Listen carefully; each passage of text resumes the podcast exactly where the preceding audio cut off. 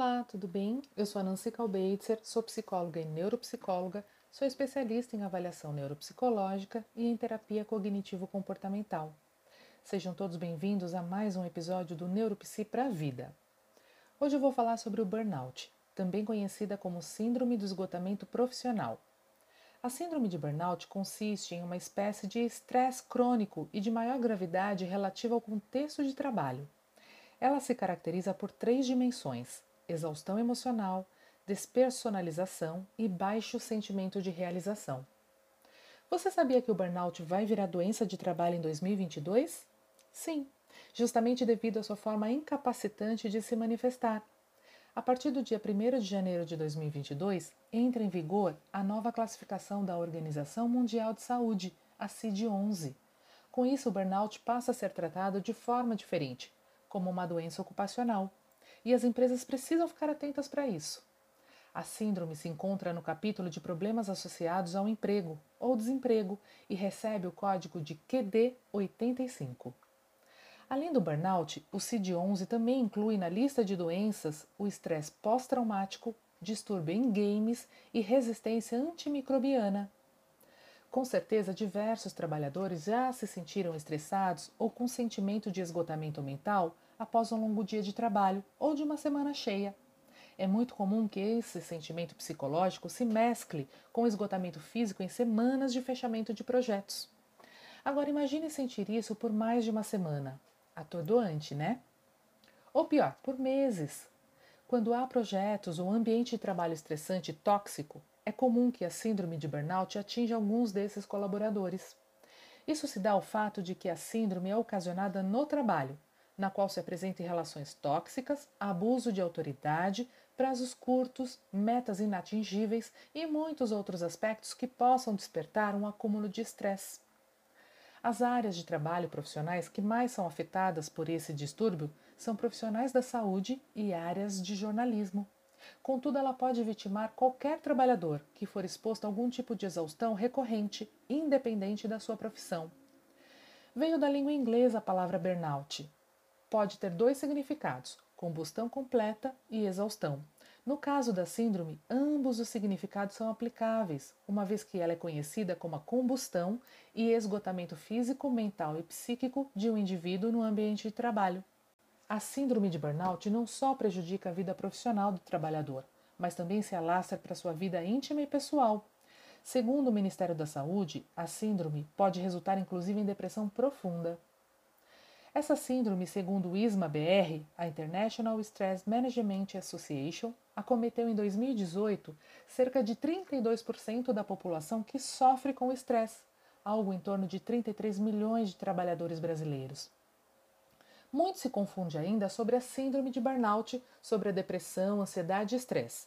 Essa confusão pode acarretar uma subnotificação de casos reais da doença, por diagnósticos justamente errôneos, os quais, ao invés de burnout, são diagnosticados como outros distúrbios ou outras doenças. Síndrome de burnout é uma síndrome causada por estresse crônico e originada somente no local de trabalho e não é considerada uma doença crônica. Já a depressão é considerada uma doença psíquica crônica e que afeta pessoas dentro e fora do mercado de trabalho, a ansiedade é uma doença psíquica causada pelo excesso de preocupação ou medo constante. E o estresse, ao contrário do que muitos pensam, o estresse não é uma patologia, mas sim uma resposta corporal às circunstâncias que desgastam mentalmente o indivíduo. Com o esclarecimento dessas divergências, vou falar agora sobre dois sinais de burnout que os psicólogos Herbert Freudenberger e Gayle North descreveram. Neles são citados os sinais os quais não devem ser vistos como fases, mas sim como sintomas que manifestam diferentemente em cada indivíduo. Eles falam de necessidade de aprovação, que é uma obsessão por mostrar a todo momento que sabe o que está fazendo e há a necessidade de expor os méritos conquistados.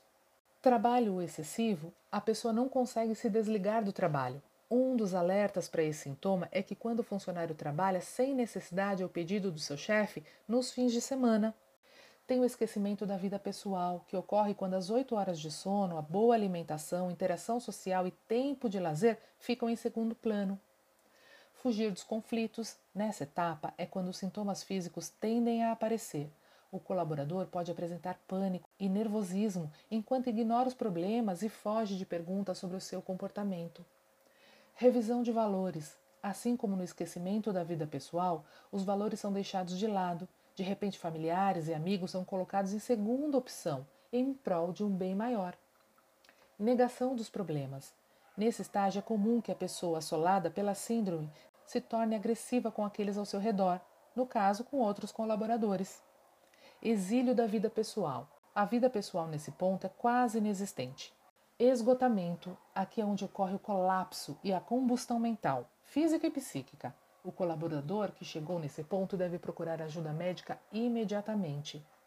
A expressão trazer os problemas do trabalho para casa se encaixam perfeitamente nesse distúrbio psíquico, uma vez que o colaborador não consegue se desligar da vida laboral e as consequências são refletidas na sua vida pessoal.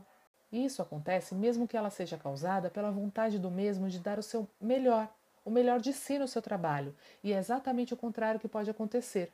Afinal, tudo em excesso faz mal, até mesmo no ambiente de trabalho. As possíveis consequências no rendimento em meio ao trabalho variam consideravelmente, indo desde problemas com a produtividade até a criação de um ambiente tóxico, prejudicando o clima organizacional, ela não deixa de afetar a vida pessoal do trabalhador, podendo destruir ou abalar relações sólidas com familiares e amigos e até mesmo criar traumas derivados da agressividade do empregado com pessoas ao seu redor.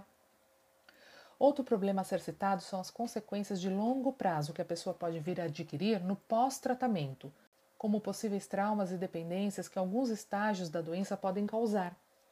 É muito difícil que o colaborador procure ajuda psicológica nos primeiros sintomas, uma vez que a maioria só tende a procurar ajuda quando os sintomas se tornam críticos, como pensamentos suicidas, depressão e ansiedade.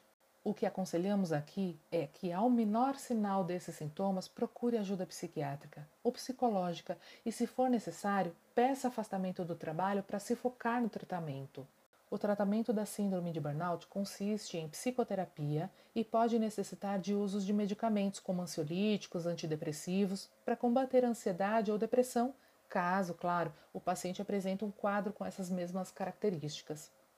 O acompanhamento de um psicólogo ou psiquiatra é de extrema importância para o processo de cura, uma vez que serão eles que irão ajudar o paciente a driblar o estresse com atitudes e estratégias.